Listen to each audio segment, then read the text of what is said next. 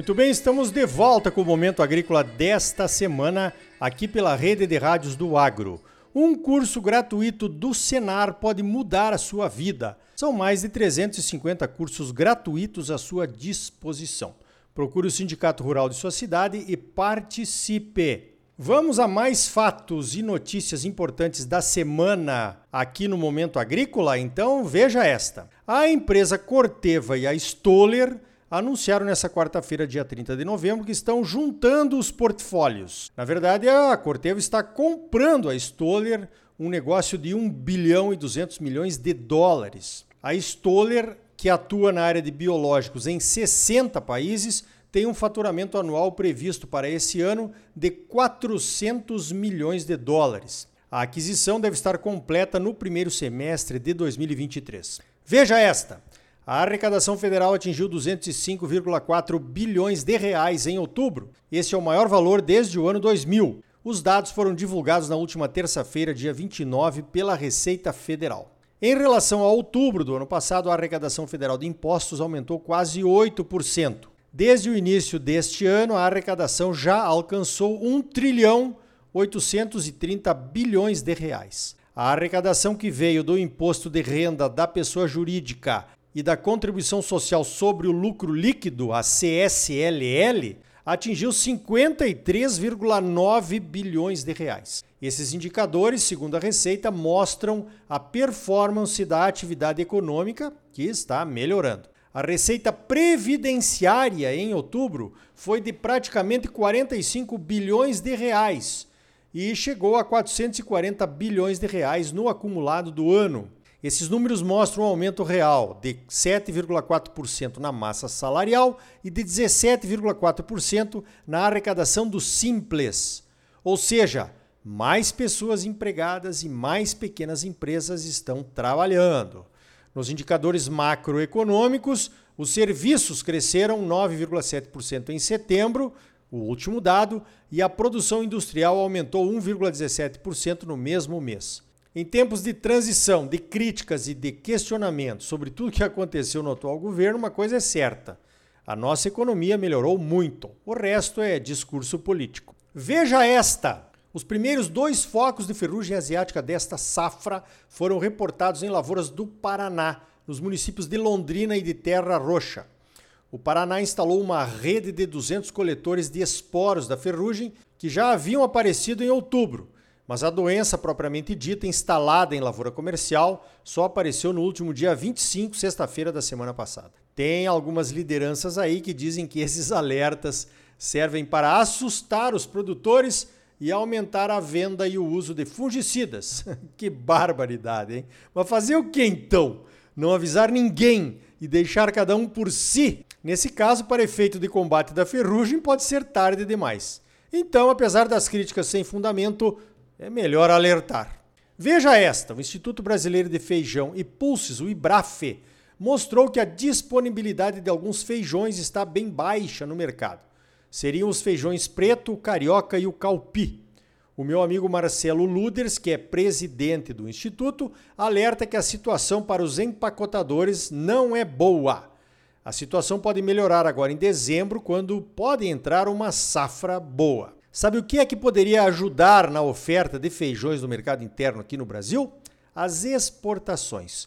Quando há um mercado comprador no exterior, os produtores se animam a produzir mais e o mercado interno se beneficia com isso. As exportações acabam sendo um regulador de mercado. Mas tem gente que só vê competição nas exportações, ao contrário do que realmente acontece. Veja o exemplo do milho. Depois que passamos a aumentar as nossas exportações de milho, não se ouviu mais falar em falta de milho aqui no Brasil. As empresas consumidoras aqui do Brasil estão se antecipando e comprando seus estoques mais cedo. Isso também mantém o mercado mais aquecido e abastecido. Então é bom para todo mundo. Veja esta: uma cepa de alta patogenicidade da gripe aviária apareceu na América do Sul. Já há reportes de casos na Colômbia, no Peru, numa granja de poedeiras ao norte de Lima e também no Equador. No Peru, houve uma mortandade de 13 mil pelicanos numa praia. O Peru e o Equador já declararam situação de emergência sanitária de saúde animal nesta quarta-feira, dia 30 de novembro. No Equador, a produção de frangos e ovos é responsável por 23% do produto interno bruto agrícola do país. A gripe aviária já causou milhões de mortes de aves na Europa e nos Estados Unidos. Nos Estados Unidos, causou a morte de quase 50 milhões de perus, afetando até o dia de ação de graças que aconteceu na semana passada. As aves migratórias, como os pelicanos, acabam fazendo o transporte do vírus de uma região para outra. A situação é preocupante e a vigilância sanitária brasileira está se preparando para enfrentar e tentar bloquear.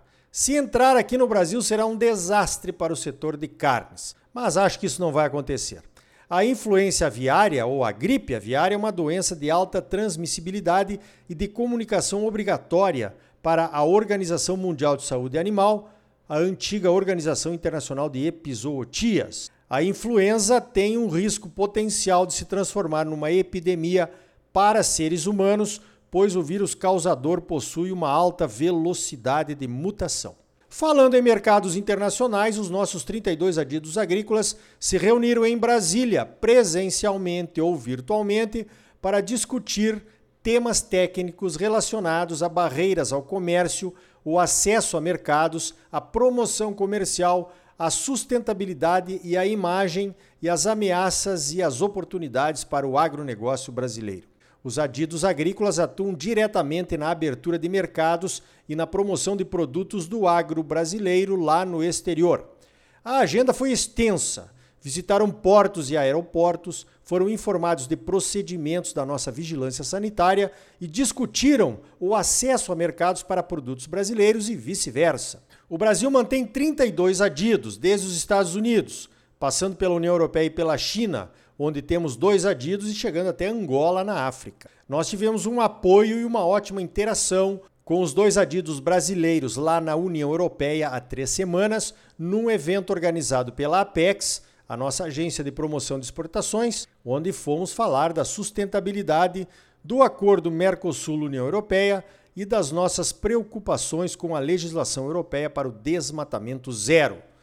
O ministro Marcos Montes participou da abertura do evento e disse que desde 2019 foram abertos 235 novos mercados para os produtos brasileiros, sendo que 49 desses mercados foram abertos somente no ano de 2022. Disse também que qualquer governo, para se superar, terá que valorizar a presença dos adidos agrícolas pelo mundo afora.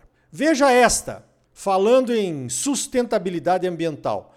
O governo holandês anunciou que vai comprar 3 mil fazendas e encerrar as suas operações. Tudo isso por conta das altas emissões de gás de efeito estufa, principalmente de nitrogênio, que está presente nas fezes e na urina dos animais e está contaminando o solo e as águas em algumas regiões e também para atender os objetivos de redução das emissões da União Europeia, é claro. Se os produtores não quiserem vender, a compra da propriedade será compulsória. O governo está oferecendo pelo menos 120% do valor de mercado pelas propriedades. Lá na Holanda, os produtores recebem ofertas em dinheiro do governo pelas propriedades. Aqui no Brasil, com o novo governo do PT, a preocupação real dos produtores é que primeiro virão os invasores do MST. Daí, de acordo com o novo entendimento do STF sobre a desintrusão de invasores, os produtores invadidos terão que participar de uma comissão de negociação. A desvalorização da área invadida é imediata. Dinheiro de desapropriação que é bom, nada. Bueno, acho que os produtores holandeses não vão aceitar essas desapropriações compulsórias pacificamente. Vamos aguardar. O engraçado de tudo isso, na minha opinião, é que a União Europeia foi concebida no pós-guerra justamente para garantir a segurança alimentar de sua população, que passou por vários problemas de desabastecimento, desnutrição e mortes ao longo da sua história. Muitos imigrantes europeus, como italianos e alemães, nossos antepassados, vieram aqui para o Brasil justamente para fugir da fome lá na Europa. Os países se juntaram na União Europeia e passaram a subsidiar os produtores europeus para que produzissem com lucro e com tranquilidade. Agora que estão ricos e de barriga cheia e podem importar alimentos, parece que esqueceram do propósito inicial e louvável da sua criação. Estão vendo a agropecuária como fonte de problemas e não mais como solução. Pior ainda, os europeus parecem ter essa visão de agropecuária é problema para toda a agropecuária mundial e querem impor suas regras a todos os países fornecedores do mundo. Tá complicado. Eu acho que isso não vai acabar bem lá para os europeus. Veja esta: cinco grandes empresas do setor de infraestrutura anunciaram a criação de uma associação, a Move Infra. As empresas são a CCR, a Eco Rodovias, a Rumo, a Santos Brasil e a Ultracargo. A ideia é, através da associação, discutirem projetos de infraestrutura de longo prazo. As associações setoriais de infraestrutura estão mais focadas no dia a dia da política brasileira, nas legislações e naquelas decisões apaga-fogo. Né? Através da Move Infra, terão um ambiente diferente, com menos confusão para pensar no futuro. Então tá aí. No próximo bloco vamos falar sobre o primeiro milho transgênico desenvolvido aqui no Brasil. Nosso entrevistado é o Dr. Fernando Valicente da Embrapa Milho e Sorgo. E ainda hoje, informações preciosas sobre o mercado de soja na China e no mundo com o meu amigo Lintan, presidente internacional da empresa Hopeful, a terceira maior esmagadora de soja da China. Senar Mato Grosso, mais de 350 cursos gratuitos à sua disposição. São gratuitos porque já foram pagos pelos produtores rurais do estado. Procure o Sindicato Rural de sua cidade, faça um dos cursos gratuitos do Senar e comece uma vida nova. Mas agora não saia daí, voltamos já.